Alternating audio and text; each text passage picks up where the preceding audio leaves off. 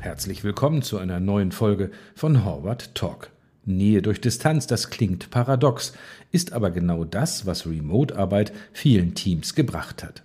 Wer jetzt an Meetings in Freizeitkleidung und durchs Bild laufende Kinder und Haustiere denkt, ist grundsätzlich im richtigen Thema.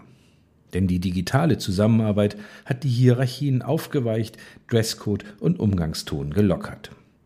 Was sind denn jetzt die entscheidenden Errungenschaften für die Führungs- und Arbeitskultur und welche positiven Veränderungen sollten die Unternehmen unbedingt beibehalten? Das berichten jetzt Sascha Lindner und Mona Jung aus dem Horvath Change Management Team. Viel Vergnügen bei der spannenden Diskussion. Ja, hi Sascha. Schön, dass wir beide uns heute hier für eine Podcast-Aufnahme treffen. Für dich ist es ja schon die zweite. Für mich allerdings die erste und ich merke gerade, dass Podcast aufnehmen irgendwie ganz anders ist als Podcast hören. Aber nichtsdestotrotz überwiegt die Freude auf unser Thema, denn wir sprechen ja heute darüber, welchen Einfluss die Remote-Arbeit der letzten Monate auf Hierarchien bzw. Distanz im Arbeitskontext hat. Sicher ein super aktuelles Thema, ein super spannendes Thema für unsere Zuhörer. Aber ich glaube, wenn wir ehrlich sind, auch ein spannendes Thema für uns, oder? Hi Mona, grüß dich. Absolut. Ich bin sicher, dass uns das Thema in der einen oder anderen Form in den letzten Monaten halt auch getroffen hat oder betrifft. Zumal das Thema Remote-Arbeit im Moment sehr stark diskutiert wird, aber auch kontrovers diskutiert wird. Auf der einen Seite überlegen Organisationen, wie sie Remote-Arbeit beibehalten können. Und ich habe auch den Eindruck, dass Mitarbeitende und auch ihre Vertretungen sich dafür echt stark machen.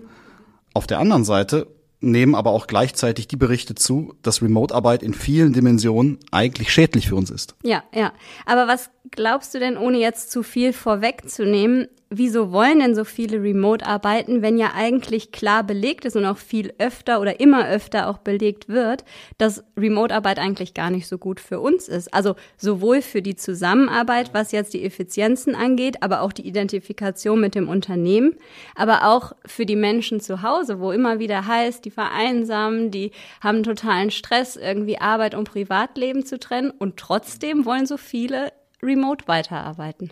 Ne, ich glaube, dass wir mit der Arbeit von zu Hause oder Arbeit zu Hause in den letzten anderthalb Jahren sehr viel Freiheit und Selbstbestimmtheit gewonnen haben. Und das ist ja erstmal ein hohes Gut, dass es zu erhalten gibt. Das gebe ich nicht mhm. gerne ab. Ja, ja, ja, okay. Jetzt könnte ich natürlich versuchen, bewusst dagegen zu halten, warum die letzten anderthalb Jahre für viele stehen, aber nicht unbedingt für Freiheit und für Selbstbestimmung. Aber darum soll es ja heute nicht gehen. Wir wollen ja heute einmal bewusst darauf gucken und bewusst auch aufzeigen, wie die Remote-Arbeit Hierarchien eher zum Positiven hingewandelt hat. Ja, du hast recht. Genau das, das sollten wir tun. Wir als Changer beschäftigen uns ja sehr, sehr viel mit dem Thema Hierarchie, Führung, Zusammenarbeit und alles drumherum. Bezüglich dieser Themen ist zweifelsohne in den letzten Monaten extrem viel passiert, nach meiner Meinung, was auch unter Anstrengungen nicht rückgängig gemacht werden kann, vielleicht auch nicht rückgängig gemacht werden darf. Es wird nun darum gehen, mit dieser neuen Realität zu arbeiten, umzugehen und zusammenzuarbeiten. Ich glaube, da ist es echt hilfreich, sich einmal bewusst zu machen, wie sich Hierarchien und das Arbeiten zusammen überhaupt verändert haben. Ja, lass uns die kommenden 15 Minuten doch einmal nutzen, unsere Beobachtungen und Einschätzungen an der Stelle zu teilen. Wohl wissend, dass die Zeit jetzt nicht reicht, dass wir alle Aspekte aufzeigen und dass wir alle für und wieder abwägen. Aber ich glaube, es ist schon wert, dass wir uns jetzt mal auf die positiven Beobachtungen konzentrieren. Aber möchte auch noch einmal sagen, dass es halt ein Thema ist, was vor allem die, wie sagen wir immer, White-Collar-Worker, also die, die halt ins Büro gehen, betrifft alle die, die überhaupt die Chance hatten, in den letzten anderthalb Jahren auch remote zu arbeiten. Ne? Ja, sehr gerne. Das, du hast absolut recht.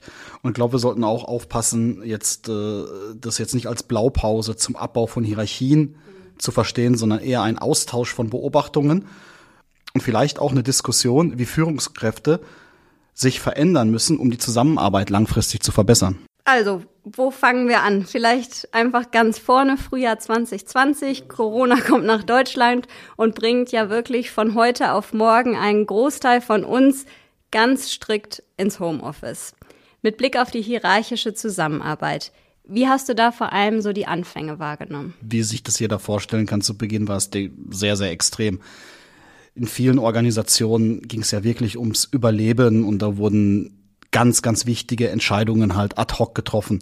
Und das hat mit einem Mal sehr, sehr viel Hierarchie herausgenommen. Ad hoc mussten Lösungen gefunden werden, es mussten schnelle Entscheidungen getroffen werden ähm, und es wurde sehr stark nach meiner Wahrnehmung auf Kompetenzen und wer war überhaupt verfügbar geguckt.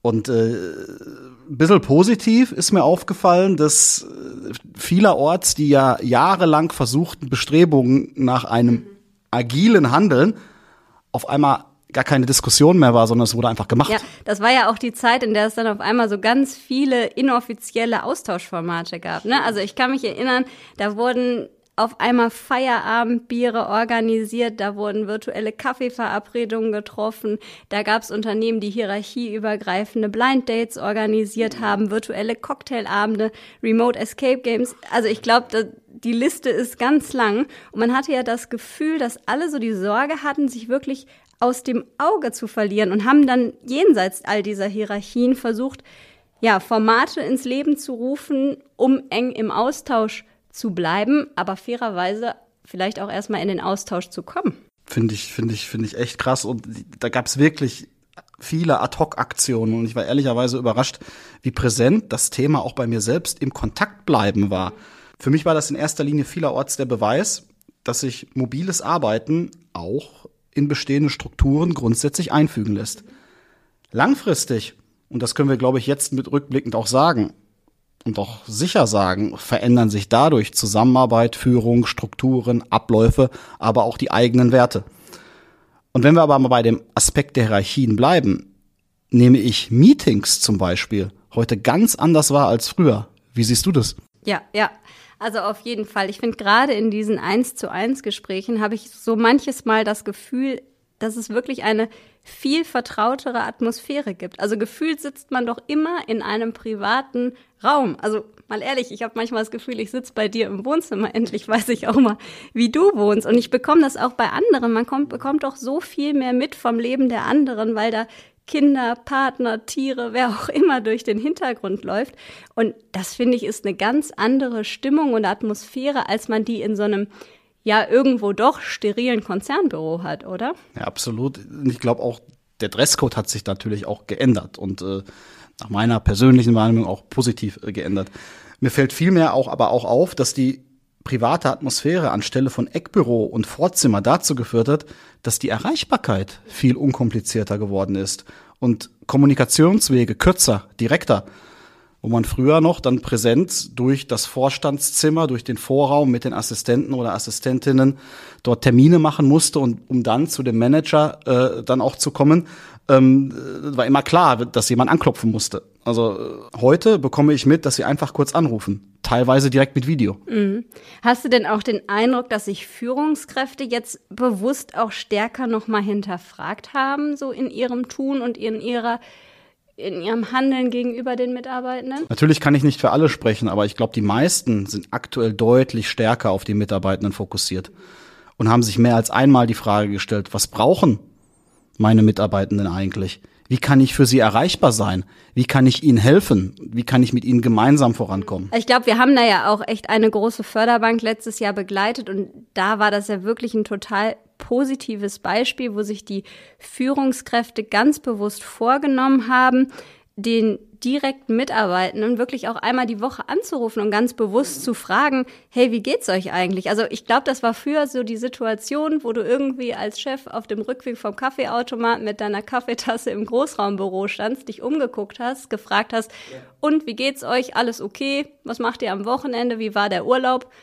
Dann haben alle artig genickt und der eine hat noch einen Halbsatz geantwortet und dann ging es eigentlich schon weiter. Aber das war ja nicht so ein richtiger Austausch. Und ich glaube, jetzt ist es einfach viel bewusster, sich anzurufen und zu fragen, so, hey, ist alles okay? Wo drückt der Schuh? Und also diese eben genannte Förderbank, die haben am Anfang halt wirklich ganz ja, ganz strukturiert auch eine Umfrage gemacht unter den Mitarbeitenden und gefragt, wie es ihnen geht, welche Bedürfnisse sie haben was sie mitnehmen aus der Zeit. Und da haben sich die Führungskräfte wirklich in einem dafür dezidierten Offsite hingesetzt, haben sich die Ergebnisse angeguckt, haben die analysiert, haben die diskutiert und haben da ganz bewusst auch Maßnahmen abgeleitet. Also ein total positives Beispiel, wie man bewusst versucht hat, diese Zusammenarbeit aktiv zu gestalten und zum Positiven zu verbessern. Jetzt könnte man auch sagen, schon verrückt, dass es dafür erstmal eine weltweite Pandemie braucht, aber immerhin. Ich kann das voll unterstreichen und das ist auch echt ein wichtiger Punkt, den man sich eigentlich bewahren sollte, nach meiner Meinung. Wenn es gleich sicherlich auch andere Beispiele und andere Organisationen gibt. Was mir aber auch noch sehr stark auffällt, ist, dass Meetings mit mehreren Teilnehmern, also nicht eins zu eins, sondern in größerer Runde, einen ganz neuen und anderen Charakter haben. Das würde ich auf jeden Fall auch so unterschreiben, aber ich bin gespannt, woran du das festmachst. Also ich würde mal sagen, dass zuerst, dass viele sogenannte Artefakte der Macht weggefallen sind. Früher war es doch so, dass noch bevor die Meetings begonnen haben und der erste gesprochen hat, dass man, an, dass man allein anhand des Sitzplatzes, der Körpersprache, wie man in den Raum kommt, wer neben wem saß, wer wann in den Raum kam, wurde doch die Zusammenarbeit und die Hierarchien sofort klar. Also da musste man schon blind sein, wenn man nicht erkannt hatte, wer welche Position da hat. Jetzt könnte man noch Äußerlichkeiten wie technische Ausstattung und Co. hinzuziehen. Ja, ja, ja also ich glaube, das ist echt so ein Thema, da nimmt diese Zusammenarbeit in Zoom oder in Teams oder in welchem Tool auch immer eine, wirklich viel von dieser Hierarchie raus. Und wir neigen ja immer dazu, das zu kritisieren, dass viel Kommunikation über diese technischen Tools verloren geht, was sicherlich auch stimmt und auf der einen Seite zu bedauern ist. Aber ich muss auch sagen, ich glaube, an ganz vielen Stellen, gerade jetzt mit Blick auf Hierarchie, ist es auch, werden da positive Dinge rausgenommen oder Dinge zum Positiven rausgenommen. So muss man, glaube ich, formulieren. Denn so wie du eben gesagt hast, diese Größe im Raum, die spielt halt keine Rolle mehr. Ne? In Teams hat halt jeder eine gleich große Kachel, die ist zufällig angeordnet und dann nimmt nicht mehr auf einmal der Chef doppelt so viel Raum ein wie die Kollegin, um das jetzt mal bewusst auch überspitzt zu sagen. Also ich habe den Eindruck, dass da viel wegfällt, aber und dass halt auch die Leute eigentlich alle gleich laut sprechen. Ne? Also es gibt nicht mehr so dieses so ganz laute Stimme, ganz leise, eher schwache Stimme, sondern jetzt geht's halt wirklich um Inhalte und um Argumente und nicht mehr darum, wer ist hier eigentlich der lauteste im Raum. Wirklich spannend. Ähm, aus, nach meiner Meinung, was auch noch viel ausmacht, ist auch die Neutralität dieses Raumes. Also er gehört keinem gerade. Und äh, insbesondere bei großen Organisationen, bei internationalen Kunden war es in der Vergangenheit auch schon immer ein Thema, welches Meeting in welchem Raum stattfindet und welche Bewirtung dann auch kommt. Das ist natürlich jetzt gar kein Thema mehr. Aber lass uns doch noch mal vielleicht bewusst das Thema Führung vertiefen. Die eben kurz angesprochenen Symbole der Hierarchie, wie Parkplätze, Firmenwagen, Büroausstattung, die richtigen Plätze in der Kantine und Co., kommen virtuell ja auch nicht mehr zum Tragen. Hast du den Eindruck, dass sich das auf die Zusammenarbeit auswirkt, positiv oder negativ? Ja, nee, ich würde schon sagen, dass sich das auf jeden Fall positiv auswirkt, aber ich glaube, viel mehr noch als diese materiellen Dinge spielen da Dinge der Zusammenarbeit rein, wie zum Beispiel solche Artefakte wie Anwesenheit im Büro. Ne, es, es gibt ja Kulturen, da ist der Chef derjenige, der bewusst als letztes kommt und als erstes geht, weil er hat es halt geschafft. Oder es gibt halt die, wo der Chef halt als allererstes zwingend kommt und als letztes geht. Und ich glaube, das sind alles so kleine Signale, die schon viel auch auf die Zusammenarbeit sich auswirken. Und ich beobachte gerade eigentlich bei allen Kunden gleichermaßen, dass dadurch, dass das wegfällt oder immer stärker wegfällt, die Partizipation der Mitarbeitenden stark zugenommen hat und Führungskräfte die Mitarbeitenden A, stärker nach ihren Bedürfnissen fragen, aber B, und das finde ich fast noch viel wichtiger, viel stärker so nach ihrem Rat fragen, ihre Meinung schätzen, ihre Einschätzung in die Überlegungen ähm, einbeziehen. Würde ich grundsätzlich erstmal nicht widersprechen. Viele gute Punkte dabei. Aber jetzt sind wir mal ehrlich. Ich glaube auch daran, dass vor allem die Führungskräfte sich um ihre Mitarbeitenden kümmern, die es auch vorher schon stärker getan haben. Also dieser individuelle, persönliche Charakter, die persönliche Motivation sind schon auch prägend. Auf der anderen Seite glaube ich aber auch, dass viele Mitarbeitende aufgrund dieser Situation und der besprochenen Punkte deutlich selbstbewusster geworden sind und ihre Argumente, ihre Themen, ihre Inhalte viel offener, früher und klarer zum Ausdruck bringen. Also was wirklich Gutes. Nee, den Eindruck habe ich auch auf jeden Fall. Aber wir werden ja jetzt auch so per Definition aus unserer Rolle und unserem Thema heraus ganz oft gefragt, wie geht's denn jetzt eigentlich weiter mit dem Thema Führung, mit dem Thema Zusammenarbeit? Was sollen wir mitnehmen aus den letzten 14, 15, 16 Monaten? Und was sollen wir aber auch bewusst an Entwicklung wieder verwerfen und versuchen rückgängig zu machen? Wie guckst du auf solche Themen oder auf solche Fragestellungen? Mich treibt die ganze Zeit ein Thema um und das ist insbesondere oder es hat insbesondere mit dem Thema Entfremdung der Mitarbeitenden von Organisationen zu tun. Also ich kann mir echt vorstellen, dass die Wechselbereitschaft deutlich zugenommen hat, weil der Bindungsfaktor Mensch, die emotionale Nähe deutlich weniger relevant geworden ist in der Remote-Zusammenarbeit, als es Präsenz war. Und genau hier ist, glaube ich, ein Punkt, wo Organisationen bewusster entgegenwirken können und das eben auch mit flacheren Hierarchien. Ich bin, ich bin, ich bin sehr überzeugt, dass eine gut gesteuerte Eigenverantwortung und mehr Freiheit Mitarbeitende motiviert, ihr Selbstwertgefühl zu steigern, sich aktiver zu engagieren, eine höhere, eine höhere Zufriedenheit zu erlangen, aber auch dann länger bei Organisationen einen guten Job machen. Mhm. Ich glaube, also würde ich auf jeden Fall zustimmen. Ich glaube, ein anderer wichtiger Punkt, der hier auch noch eine Rolle spielen kann, um da nochmal auch für Verbesserung zu sorgen, ist der Punkt der Transparenz. Also ich bin wirklich davon überzeugt, dass Transparenz bewusst gesagt in alle Richtungen entscheidend dazu beitragen kann, mutiger zu sein, sich mutiger einzubringen, aus Fehlern zu lernen, auf der anderen Seite Erfolge zu feiern und damit so Gefühle wie Stolz und Leidenschaft zu fördern. Und ich glaube, das sind wirklich wichtige Faktoren, wenn es darum geht, Verbindungen zwischen Mitarbeitenden und ihren Unternehmen nochmal aufzubauen, aber auch zu stärken, oder? Absolut. Also ganz, ganz wichtiger Punkt auch aus meiner Perspektive, das Thema Transparenz und der Umgang damit. Aber Mona, lass uns doch mal zusammenfassend beschreiben, was unsere Key Takeaways aus unserer kleinen Diskussion hier sind. Mhm. Vielleicht bevor wir inhaltlich starten, mir wäre schon noch mal wichtig an der Stelle zu betonen, dass uns natürlich klar ist, dass das ein Thema ist, was jetzt nur eine ausgewählte Gruppe an Mitarbeitende betrifft, ne, oder betraf. Also es geht hier, das ist kein Thema, mit dem sich alle beschäftigen müssen, können, dürfen.